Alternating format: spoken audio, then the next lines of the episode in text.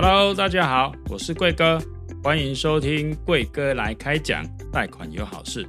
银行雨天收伞，有钱叫你等诶，没钱叫你等诶。跟银行打交道是很多人的痛。透过这个频道，我和我们的专业团队会来跟大家分享你不知道的金融内幕。那我们就开始今天的主题吧。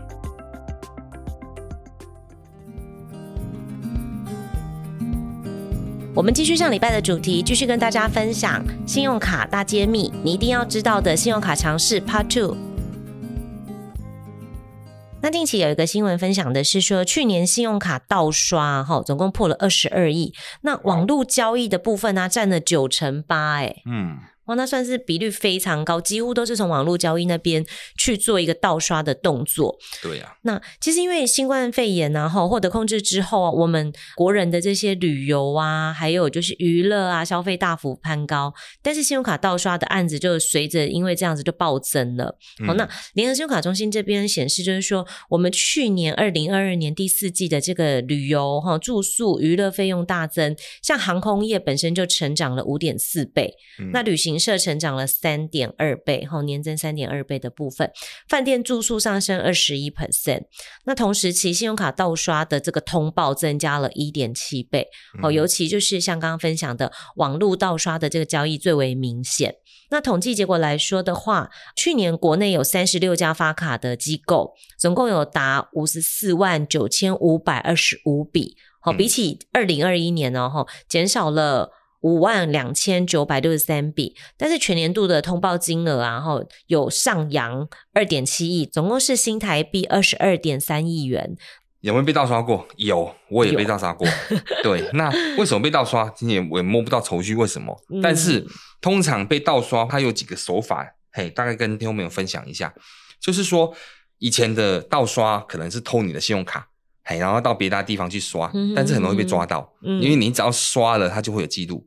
对，然后再来，再来就是说，哎，有些什么，像是听说之前有加油站测录嘛，测录你的信用卡，对，用测录机测录，测录之后，然后他再把它制成一张新的信用卡，再拿去刷，嗯哼嗯哼，这也有可能。对，那现在比较大众，大部分都是网络盗刷。嗯，那其实像我被盗刷过，也是网络盗刷，就突然莫名其妙就收到一个简讯，嗯，就跟你讲啊，你在哪边哪边消费，然后被刷，哎，有被刷卡这样子。对，然后这个金额通常不会太大。嗯，通常在三千块以内。嗯，为什么会压在三千块以内呢？因为三千块以内的话，吼，它是属于比较小额的盗刷。第一，它不需要经过银行的确定，对，确定这一笔，那也不需要有一些什么交易码。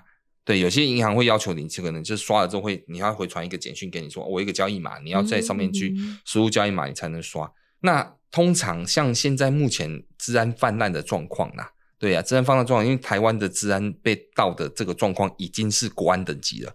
对，所以说其实各大平台，你常常在买东西的时候，你说他的东西会被盗，有可能会被盗啊，他的治安有可能会被盗啊，嗯、被骇客入侵，被干嘛的，然后去盗了之后，他就把你的资料抽走了，抽走他就可以来去。做这样的一个刷卡的动作，因为现在网络上刷卡真的很简单，你只要把卡号打上去，然后什么交易日期嘛，就是那个有效期对有效期限，然后再就是它背后的那个券检核码，对检核码完之后哈，那你金额不要太大，基本上一刷就过了。对，那他有的银行会，也许他会比较好，他会给你简讯通知。对，有银行还没有简讯通知，有的银行还没有通知，没通知的话，他就。你可能可能到月底账单才发现啊，怎么被盗刷？嗯，对，那很多都跑去刷什么游戏点数啦，嗯，诶，说什么我我像我上次被盗刷是在日本，嘿，在日本的苹果商店里面的线上苹果商店里面被盗刷将近三千块，两千多块，可是刚好因为我的信用卡它会传简讯来通知，一看到诶传简讯奇怪，我分身怎么会在日本？我都不知道。对呀、啊，我又不是什么火影忍者，对，我怎么会有分身在日本？对，然后我就马上打电话到那个银行去，然后请银行我止付。对，那银行马上就查，那大家确定好之后，当然我没有损失啦，因为你马上去查，银行就会马上止付，然后我就去跟那个苹果公司那边去，就是去跟他讲说这这笔是盗刷的。嗯、哼哼那到最后银行都会帮你认赔，所以你不会去付到这笔钱，而且还会制作一张新卡寄给你这样子。对，那但是但是这种状况就是屡见不鲜啦。一直都会有啊，只是你如果说在网络上在交易、在买东西，用信用卡刷卡在交易的话，就请大家小心点，要找比较认证。正常的平台，嗯、还有就是网络上会有一些钓鱼网站，对，会有一些假以假乱真。比如说，你可能你在你认为你在某某买东西，其实你是在诈骗集团的那个网站里面买东西，嗯、那他都把你的所有的卡号什么都都都都把它记录下来了，起来，对，对他就是来去刷。所以说，请你要千万要小心。嗯哼嗯哼，对对。所以联合信用卡中心有提醒我们大家哈，就是说可以掌握有一个五要三不要的一个原则哈。那大概跟大家介绍一下，五要的部分呢是要注意消费简讯。好，要细阅你的交易账单和你的记录，嗯，要远离可疑的网站，还有要养成良好密码命名的习惯。那还有要使用最新的防毒软体和作业系统，嗯哼，好，那三步的话就是不要让我们的亲友去使用卡号，嗯，好，不要回应要求个人资料的不明电子邮件或简讯，好，不要使用公用网络进行交易。嗯好，以上的话就是跟听众朋友做一个分享，这样子。对，那依据这个联合信用卡中心的资料统计，然后台湾男性每个人持卡是三点九四张，那女性的话是有到四点三四张，这样子平均持卡的这个卡数啊，是理想的吗？嗯，信用卡没有越多越好啦，嘿，信用卡其实见仁见智啦，对呀、啊。有些人为什么会办那么多信用卡？原因是你可能消费行为嘛，你可能在这家百货公司买东西，它有联名嘛，嗯，它可以停车，它可以折抵，它可以有那个打折，对不对？然、啊、后我就去办这个信用卡。那我到另外一家百货公司去，但是它联名的信用卡又不一样了，我又要再去，我要再去办一张卡，对、嗯、之类的。对，那你像现在某某大美式卖场，对不对？它一定要用信用卡消费，对，对，不管是你用现金，那、啊、你只能用它那家信用卡消费。对，对，那所以说。这个没有说比较多比较好，但是重点还是一样，大家要克制自己的消费习惯，这是最重要的。对，你不要去循环就好了。那你说信用卡很多很多好不好？其实还是有一些风险，比如说你信用卡很多，你可能每张都有刷，可是可是月底账单来，你可能会忘记缴款，太多了，了对，对，太多了，太多了，嘿，可能某一家就忘记缴了，我自己就忘记缴过了，嗯、对对，会因为忙起来可能会忘记，对对，然后再就是说。你信用卡多，那你可能没用它，可能导致会什么？可能你信用卡公司也不是也不是笨蛋，信用卡银行它肯定是要求你要付年费，嗯，对，那你可能就是要交年费。当然，现在信用卡大部分的银行都是希望说，诶，他付年费只是一个提醒，到时候你还是会打电话去跟他讲说取消年费，他们也是会取消，对对，只是就是说会有这样子状况，会产生一些一些问题，这太多了，嘿，会导致你可能不知道要怎么去使用，去去干嘛，那甚至于可能会掉。嗯，对，这都是问题。所以说，哎，当然有些人就是啊，那我用一张就好了。那也不是一定到这么极端，说我只用这一张就好了，而是说，假如你你能够控制得住你的消费习惯，然后再加上你你可能常出入的几个地方消费，你可能可以去办他一些优惠的联名卡之类的，那当然是 OK 的啦。真的，对，但是真的没有必要每家都办啦。对对，那个真的会很难，蛮累人的。但信用卡真的是一个非常棒的一个金融商品，哈，这个我觉得我蛮认同的。这样子，塑胶货币嘛，哎呀，它就是塑胶货币，对，真的是很好使用。我带卡出来就好了，我不用带钱。真的，现在都是数位支付啊，所以都很方便。对、啊，那像，嗯、呃，如果说我是从来没有使用过信用卡，或者是说，哎，我有办卡，但是我没有这个刷卡的习惯，嗯，好，还是说我名下有很多张信用卡？那我每一张都要用吗？它这样子的话会影响我的信用评分吗？信用卡只是一个支付工具啦，你如果几张、十张、一百张，它你只要不要去刚才讲的那些行为，比如说分期、循环利息，或者说你吃缴、还预借现金这样的动作的话，其实都不太会伤到你的信用啦。对，不过当然。当然，银行还是会看啊，为什么他一连串调出来，哦，你信用卡怎么这么多？对，人家还是会看啊，对，看你的那个就是信用卡的使用状况啊。嗯、啊，如果你都没有使用，都是呆卡的话，当然银行也是不会去认定你有什么信用上的异常啊。嗯哼，对啊，对啊。只是说，因为你有办卡，但是你从来不刷的话，你又没有其他的一些跟银行往来的记录，可能在联征评分上面就是会没有分数。一般人都还是会刷啦，只是多跟少而已啦。嗯、当然，有些人他是完全不刷的，他说我就不要信用卡。有些人甚至于他他连卡都不办，嗯，我死都不办，对，我就是不要，因为人家都说爸爸妈妈都说信用卡不好，信用卡是魔鬼，哎，信用卡是可怕的东西，我不能办。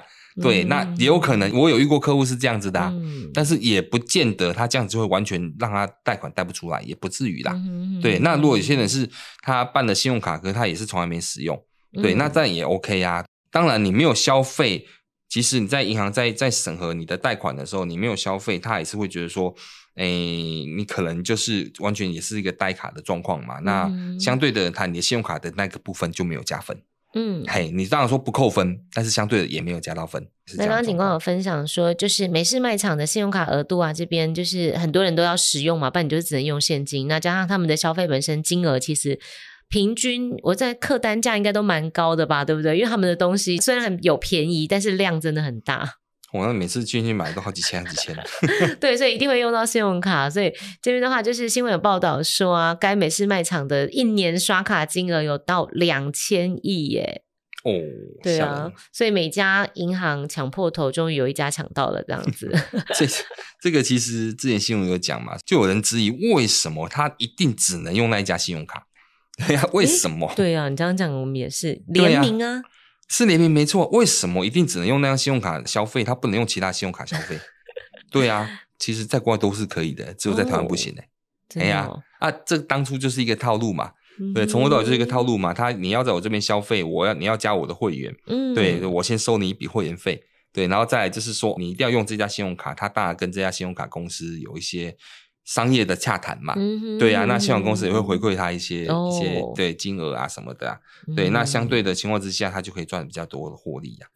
只能说有人买单就 OK。对啦，对啦，哎呀，这是当然，这就是他们的做法嘛。嗯、啊，你要在那边买东西，你就必须得遵从啊。对呀，对啊，像我最近又要去换卡了。那这边的话，跟大家分享的时候，金氏世界纪录啊，拥有最多信用卡的人呢、啊，哈，是一个叫做沃尔特卡瓦纳的一个美国男子，他持有一千四百九十七张信用卡，哎，要洗我，他是怎样铺在床上睡觉哦？哇塞，他这个 卡他多久要办一张？你知道吗？其实其实我分享一下哈，其实我那时候刚出社会的时候，那时候信用卡才刚刚刚开始流行。嗯，那时候刚才哎，大家都知道我年纪，哎，不小心透露年纪，对还好，哎，我没有说刚刚开始流行，所以那时候其实办信用卡对大家来讲都是一种风潮啦。不过那时候也是在双卡风暴之前，嗯、那时候是一种风潮，各家信用卡在办的时候，他可能在推卡的时候。哎，他就说他的信用卡做的很漂亮，哎，像什么某银行有什么什么玫瑰卡有没有？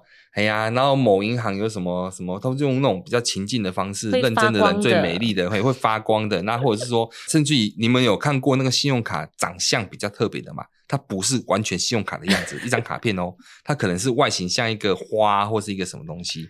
会这样哦，那个是你那个年代的。好啦，我的都是正方形的，OK 吗？对，那所以说，其实其实信用卡当初确实在银行在发卡在抢市场的时候，他们有一些他们的行销手法，所以其实那时候大家在拿到信用卡的时候，其实就会有一种。优越感，或者有一种爽感，就是、嗯、哦，我 我拿到信用卡，我信用卡对又漂亮嘿，然后我一定要是什么白金卡啦，没那么什么什么，哎呀什么普、啊、你是普卡就笑你，我是金卡这样子，嘿呀会这样。那时候女朋友会偷看你的卡，哎，真的拿什么卡这样子？对，所以其实，在银行那时候，其实他们真的有有针对这个部分有特别去强调啦，嗯、但是现在比较强调的是联名。嗯，对，比较强调的是说它的功能，说我优惠、啊、对联名优惠，但是早期强调它的外形、它的绚丽，真的我不骗你，那时代真的是这样的，所以有些人会去觉得说，我想要收齐，所以我就会办很多钱，很多张信用卡。人家美国这个人，他办一千多张，真的也还蛮厉害的。嗯、因为他办一千多张，美国也没应该也没那么多银行吧？他可能是世界各地都办吧。一家银行当中就不知道持有多少卡这样子。对对对，他可能世界各地的银行都办吧？嗯、我觉得还蛮特别的。真的，真的，真的，个人喜好了哈。对啊。那根据政府这边公开数据啊，哈，去年度的这个信用卡缴税金额啊，哈，因为现在是缴税季节到了嘛，嗯，那去年度的这个信用卡缴税金额年增逾三百零六亿元，平均一张信用卡。给付的金额超过十三万呢！哦，缴十三万呢？对啊，创下历史新高。对，那我们预计，因为现在二零二三年即将要缴税了，五月份开始，大家应该都已经有开始陆陆续续收到这个税额通知哈。嗯，有更多的纳税人他需要来用这个信用卡做缴税。那像呃，警官你自己本身用信用卡缴税的话，你会怎么做挑选？诶，现在就是信用卡有有比较优惠啊，它随时就会寄出优惠，比如说，嗯，我可能某某银行，我可能就会有像什么免手续费啦，有的现金回馈啦，嗯、然后甚至有什么奇奇怪怪的，甚至我还看过有有里程回馈啊，这个，嘿，这个其实很多方案啦，像我现在有看到的是什么，像刷卡缴税免手续费嘛，这是最常有的嘛，嗯、对，对啊，我现在基本上刷卡缴费都免手续费，你还有手续费，你就不会用你那张的啦，哎呀，真的没有竞争力，对啊，第二就是说，哎，现金回馈，比如说你可能。刷了卡之后，还给你零点二到零点四帕的现金回馈，嗯嗯，对对，这也 OK。那像什么分期付款呐、啊？你如果说像有些人他的缴税金额会比较大，他可能一时之间没办法缴那么多，那他想要把它分期，嗯，对，这样也可以。那或者是说像。赖的点数的回馈啊，中国信托不是有个赖配卡嘛？还有赖点数回馈啊，那还有就是像还可以刷卡换机票嘞，嗯，哎呀，回馈点数换机票，会回馈里程数嘛，你可以换机票嘛。我还看过比较特别的是回馈日币的，回馈回馈外币的。对啊，这还蛮特别的，就是你刷了卡，他给你日币这样子。嗯，有一些外币卡或者是双币卡那种。对对对，那或者是是不一样。对，或者是说有一些抽奖啊，哎呀，或者是购物金啊之类的啦。啊，因为我们没有接业配嘛，所以就不不不叙述了啦。就大家 大家在 Google 上面 Google 一下啦。对，大家自己在 Google 一下。有些银行它会专攻高资产客户啊，有些专攻小资族哈，所以大家可以依照自己的一个缴税的一个金额去挑选最适合您的方案。不过补充一下，大家有没有想过说，为什么银行要去抢这个刷卡、信用卡刷卡缴税的这个商机？